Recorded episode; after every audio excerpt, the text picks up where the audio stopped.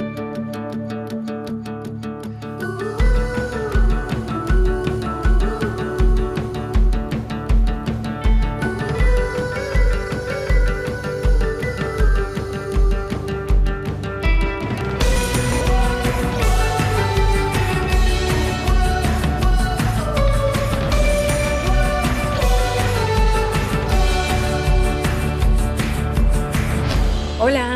Espero que esté súper bien. Muchas gracias por estar aquí para un episodio más de Paréntesis. Yo soy Luz Salgado, soy la creadora de este espacio donde vengo a divagar y cuestionar todo lo relacionado con crecer y crear tu propio camino. Si esta es la primera vez que me escuchas y vienes de TikTok, de Instagram, de alguna recomendación por alguien, muchas gracias por tomarte el tiempo de estar aquí. Por lo general vengo cada martes a este espacio no porque tenga todas las respuestas o te quiera imponer algo en tu vida, lo hago porque soy bien preguntona y me encanta venir a compartir lo que he encontrado a raíz de tener tantas y tantas preguntas pero sí lo hago con la ligera intención de despertar un poquito de curiosidad en ti para que quizás empieces a hacerte tus propias preguntas sobre tus experiencias y que encuentres lo que te hace sentido a ti que es lo más importante. Si disfrutas de paréntesis tanto como yo disfruto hacerlo y te gustaría ayudar a que crezca este espacio, te comparto cuatro cosas que puedes hacer y que no te van a costar ni un solo peso, pero que para mí van a hacer toda la diferencia. Número uno, si me escuchas en Spotify, dale seguir para enterarte de los nuevos episodios y si ya me sigues, no se te olvide calificar el podcast. Está ahí en los tres puntitos abajo de la imagen del podcast, solo lo tienes que poner en puntuar o calificar el programa y ahí te aparecen las estrellitas. Número dos, si me escuchas en Apple Podcast, me puedes regalar una reseña que también me haría un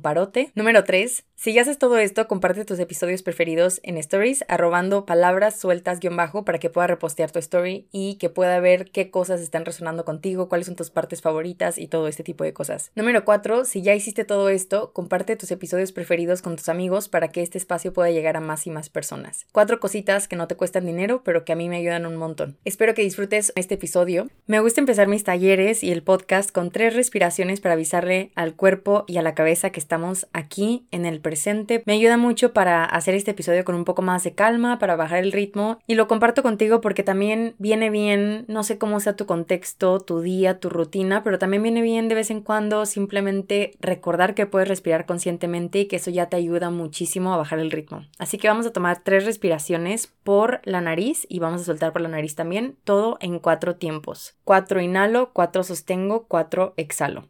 Ahí va la primera.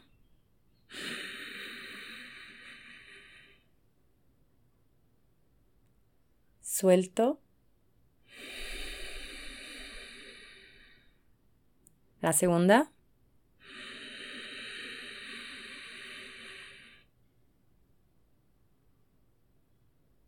Suelto.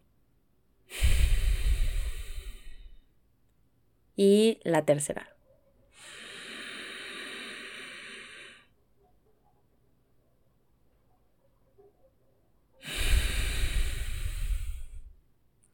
Todo es por la nariz y pasa justo por el diafragma, por eso hace un sonido diferente que el hecho de que sea solamente por la nariz, pero eso te ayuda a calmar y estabilizar tu cuerpo de una manera diferente y porque respirar por la boca me he dado cuenta que es pésimo, pero un día de estos voy a hablar sobre eso. Así que, bueno, ya estamos listos para empezar el episodio de hoy. Hoy quiero hablar sobre el control y la aceptación. Últimamente me he topado con muchísimas, pero así muchísimas situaciones de mi día a día que de verdad me han hecho encarar esta parte de mí y es que trato de controlar las acciones de las personas que amo, aunque yo me cuente que no es control porque viene del amor que les tengo y no sé qué, ¿no? Y te voy a poner algunas situaciones como ejemplo para que entiendas cómo quiero abordar este tema o cuál es el punto de esta conversación y podamos divagar mejor. En dos escenarios con Renan y mis papás.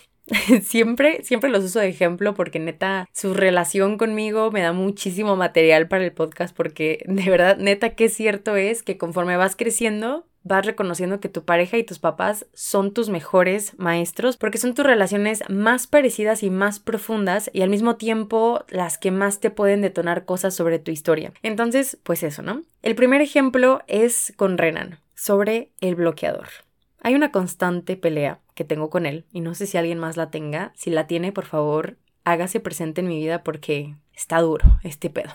es una pelea constante, más constante de lo que me gustaría, sobre el uso del bloqueador. Para Renan, que es mi novio, usarlo es algo totalmente irrelevante. Para mí también lo era antes. Yo creo que por 22 años de mi vida estuve sin usar bloqueador porque para mí no era algo, nunca me dijeron que era necesario y fue hasta que se volvió tan popular en redes sociales que empecé a entender, a informarme y empecé a ver los beneficios, ¿no? Que esa es la parte clave. Desde mi experiencia yo vi por qué me convenía usarlo. ¿No? Y no sé, se me hace que tiene sentido que te pueda dar cáncer de piel el hecho de no usarlo. Yo cuando escucho esta palabra cáncer, despierta muchísimas cosas en mí. Mis abuelos fallecieron por cáncer, aunque no fue de piel, pero me genera como cosas, ¿no? Que tienen que ver con el miedo. Pero para Renan, esto de usar bloqueador es algo que no tiene importancia. Y si tú como yo has aprendido sobre la importancia del bloqueador, seguramente te debe estar dando el ataque como a mí me da todo el tiempo.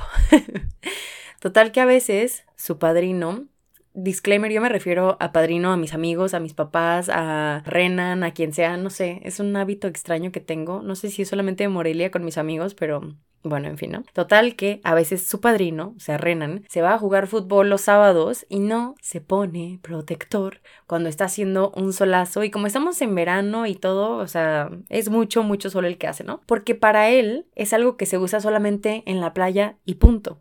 Entonces, cada que va a salir, le digo, ponte bloqueador. Y porque luego después de jugar llega todo rojo, se queja, le duele, pero siempre, siempre le digo, ponte bloqueador. Y ya.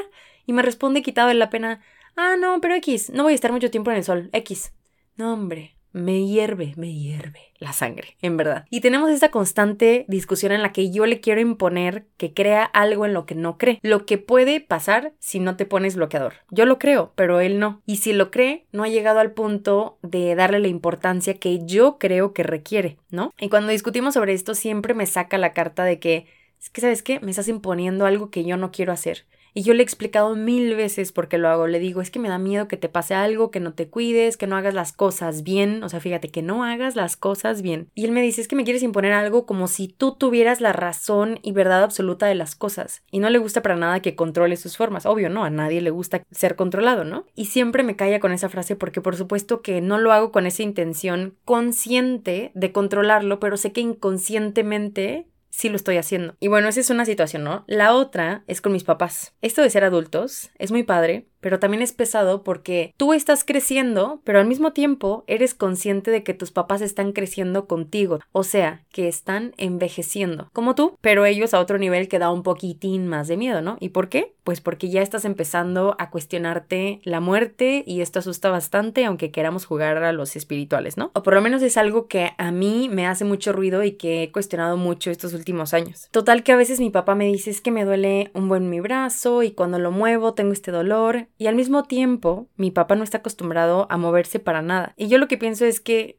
pues claro, porque cuando tú no te mueves, tus huesos, músculos, todo dentro de ti se atrofia. Le dices a tu cuerpo, no te voy a usar, y él dice, ah, huevo, ok, entonces no me muevo. Rigidez corporal, como no, claro que sí. Y híjole. O a veces mi mamá igual, ¿no? Como que dice, ay, pues ¿para qué hago ejercicio? No necesito bajar de peso. Hay muchas cosas que, por ejemplo, yo he aprendido ahora que vivo con Renan, que Renan es un profesor financiero. O sea, he aprendido muchas, muchas cosas sobre el dinero que sé que funcionan porque lo he visto en su situación y en la mía, y que mis papás hacen de una forma que es totalmente opuesta a lo que yo vivo con Renan. Entonces hay muchas ideas en las que por supuesto que no estoy de acuerdo con mis papás, o a veces mi mamá es tan distraída que me da ansiedad que ande por la calle caminando con la situación que tiene en México respecto a las mujeres, ¿no? Y me desespera de verdad que ella no vea esto como yo lo veo. Hay muchas ideas en las que por supuesto que no estoy de acuerdo con mis papás, pero que, no sé, en este punto de mi vida todo se ha vuelto como más evidente y me ha tocado encontrar maneras de trabajarlo porque ha sido muy duro, es muy duro para mí. Y te voy a decir cómo lo siento yo en mi cabeza. Cuando yo veo todas estas cosas de Renan, de mis papás, me molesto muchísimo, o sea, me incomodo mucho porque pienso,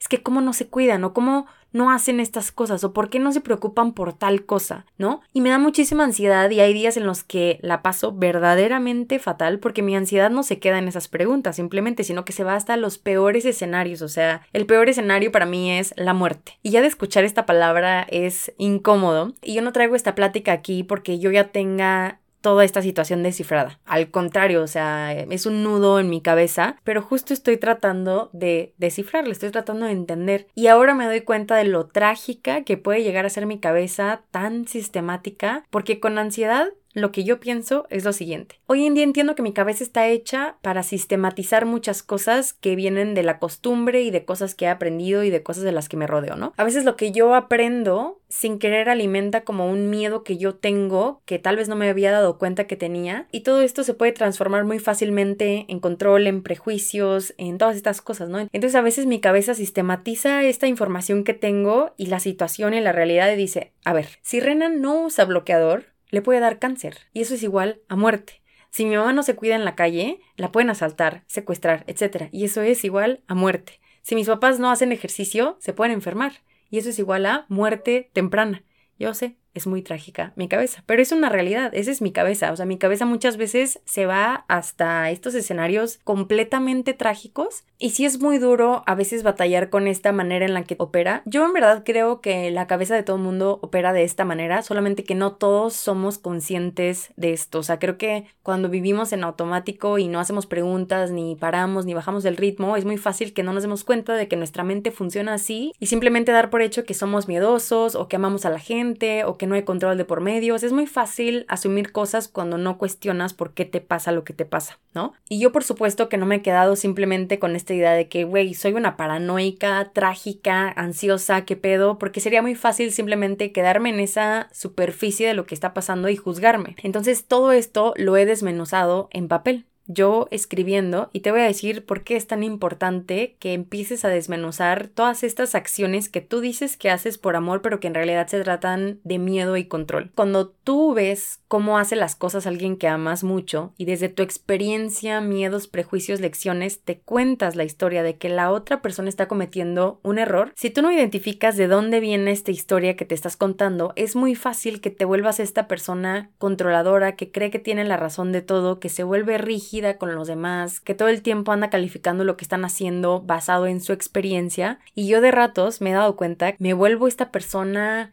muy estricta con la gente que amo y me es muy fácil regañarlos y me es muy fácil reclamarles porque no están haciendo algo que yo creo que deberían estar haciendo porque quiero que se cuiden y que estén bien y como me di cuenta con la escritura pero mucho más porque la sufro, o sea, yo sufro ser así. La persona que busca controlar a los demás siempre la va a sufrir porque nunca lo va a lograr. No, no es posible. Lo único que va a pasar, y me lo digo a mí misma, es que las personas van a empezar a no querer estar contigo porque van a sentir que no hay espacio para que cometan errores, para que exploren sus maneras, sus formas, para que vivan sus propios caminos, sus procesos, van a sentir rigidez a tu lado. Y eso no es padre. Y como la he sufrido, empecé a preguntarme de dónde chingados viene este control, esta imposición que quiero ejercer en los demás. Y primero que nada me costó entender que esto es control escondido, porque cuando tú reaccionas de esta manera, te dices, no, o sea, ¿cómo? Es amor. Yo los amo y como los amo me preocupo por ellos. Y cuando se enojan los demás porque les dices cosas juzgando sus maneras o queriéndoles imponer una forma que a ti te parece la más correcta, de nuevo basada en tus experiencias, cuando ves que ellos reaccionan de una manera que a ti no te agrada,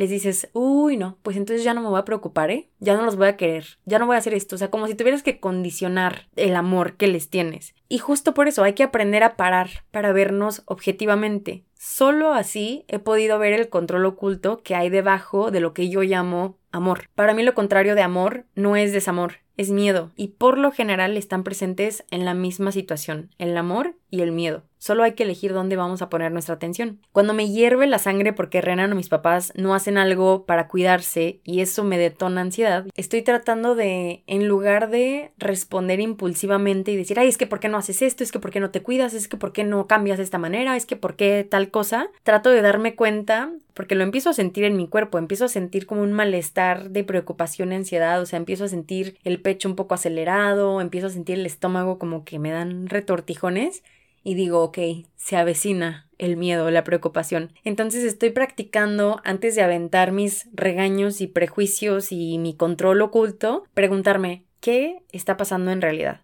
¿A qué le tengo miedo? ¿Y por qué lo estoy queriendo demostrar así tan estrictamente? Es como sentir que te vas a caer y te estás aferrando a algo durísimo, o sea, no lo quieres soltar porque no te quieres caer, pero hay que aprender a soltar. Es lo que me digo. Cuando menos entiendo cómo lidiar con esta situación, me digo, te toca soltar, te toca soltar porque te estás aferrando mucho a estas personas solamente por miedo, por miedo a que les pase algo. Y en ese miedo nunca vas a dejar que las personas exploren sus maneras como les toca a ellos, así como yo he tenido que explorar mis maneras y a lo mejor alguien de fuera ha dicho, güey, ¿qué estás haciendo con tu vida? ¿Por qué estás haciendo ese tipo de cosas? Me ha tocado descifrar las cosas a mí y he aprendido. Y eso, ¿no? Estoy practicando dejar ser a quienes más amo. No se ha ido el miedo, aquí está sentado conmigo mientras hablo sobre esto. En mi cabeza pienso cosas que me asustan. El miedo me dice que si digo todo esto en voz alta lo voy a traer y la muerte y no sé qué, que mejor me lo guarde y que siga expresando mi amor como preocupación rígida y que no pasa nada. Y por eso también se me hace tan importante a mí, Luisa, hacer actividades, cualquier actividad que te conecte con tu cuerpo porque solamente así empiezas a reconocer cuando estás tensa por alguna situación y que tal vez tu cabeza no lo está entendiendo pero tu cuerpo te está diciendo hermana, suelta suelta un poco la situación, suelta a las personas porque te estás tenseando demasiado. Cuando reconozco esto, trato de respirar, de sentarme. Me hablo a mí misma como si de verdad yo me pudiera sentar conmigo frente a frente y me pregunto, ¿a qué le tienes miedo? De verdad, pero lo hago con una apertura, o sea, con curiosidad queriendo entender. ¿A qué le tengo miedo? ¿A que le pase algo a mis papás? ¿A Renan? ¿A las personas que amo? Y me digo, está bien, Está bien sentir ese miedo, siente ese miedo sin que te controle, sin que te haga querer imponer cosas que no te tocan a ti. Siente miedo, siente ansiedad, llora si no entiendes, pero hasta ahí, o sea, esa es tu única chamba, dejarte sentir lo que llega a partir del miedo. Y me repito constantemente, siempre que quieras jugar a controlar a los demás, vas a perder todo el tiempo. Y porque si lo pensamos juntos, tú donde estás y yo aquí, nunca vamos a poder hacer que alguien cambie algo si no quiere si no entiende por qué debería o si no le incomoda como a ti te incomoda. Cada vez más trato de entender esta idea de que la gente cambia cuando está lista, no cuando tú lo necesitas para bajarle a tu miedo de que les pase algo. Y es ahí donde entra el soltar. No se suelta una vez en la vida, se suelta todos los días, es una práctica activa, o sea, todos los días sueltas cada vez más algo conforme vas aprendiendo, conforme va cambiando tu contexto, vas cambiando tú, todo el tiempo tienes que soltar. Y yo en este punto de mi vida estoy aprendiendo a soltar a mis papás y a Renan, aunque me duela mucho sentir estos miedos hacia ellos en cosas grandes y en cosas pequeñas, no me toca cambiarlos ni controlarlos. Me toca aceptar quiénes están siendo hoy, con lo que saben hoy y con sus formas de hacer las cosas hoy y me toca entender que cada quien tiene su camino. Si a mí hace cinco años hubieran querido imponerme la lectura todos los días, yoga, dejar de fumar tan constantemente y lo hubieran hecho como yo hoy en día trato de hacerlo, me hubiera molestado y probablemente me hubiera alejado o hubiera evitado tener ciertas conversaciones. En el control, el espacio para conectar se vuelve diminuto o nulo, porque controlando nada es agradable, no disfrutas la compañía de otra persona. Si yo cambié y ahora estas cosas me agradan y me sirven, es porque yo entendí por qué quería hacerlo y porque yo desde mi contexto, desde las herramientas y desde lo que yo sabía en algún momento me permití experimentar cosas diferentes y a partir de ahí cambiar poco a poco. Pero sí, aunque me cueste entender, no es mi chamba hacer que otros cambien y me toca juzgar si lo que están haciendo está bien o no. Cada quien tiene su camino, aunque batallemos para aceptarlo. Cada vez que surge este miedo en mí, que como yo te decía,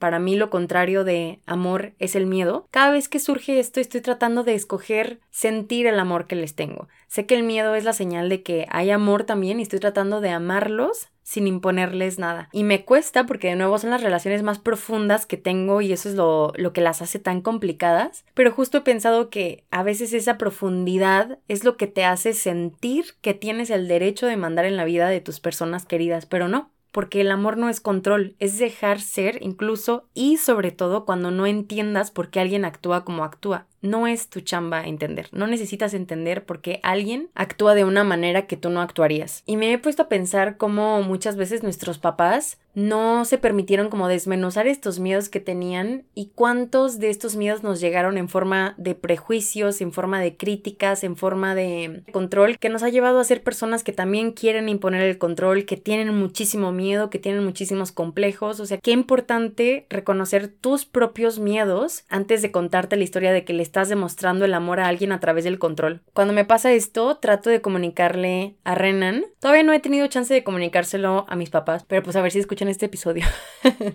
no, quiero, sí quiero tener esta plática con mis papás también, pero yo trato de comunicarle a Renan mi miedo para que entienda también por qué a veces me pongo medio tensa y estresada y eso me ha ayudado, como que tal vez las cosas no cambian en relación a lo que él hace, pero siento que mi miedo pierde peso cuando alguien más lo escucha y no lo juzga, porque siento que tiene dónde caer por lo menos. Así que quise venir a compartir esto aquí. Repensar todo esto me está ayudando a cambiar mis perspectivas sobre mis relaciones, la manera en la que me presento a ellas y la manera en la que les expreso el amor y, la preocupación a final de cuentas. Y me gusta, aunque me duele en el camino, porque pues sé, sé que es para mejor y a final de cuentas estoy practicando el desapego y eso duele bastante, un chingo.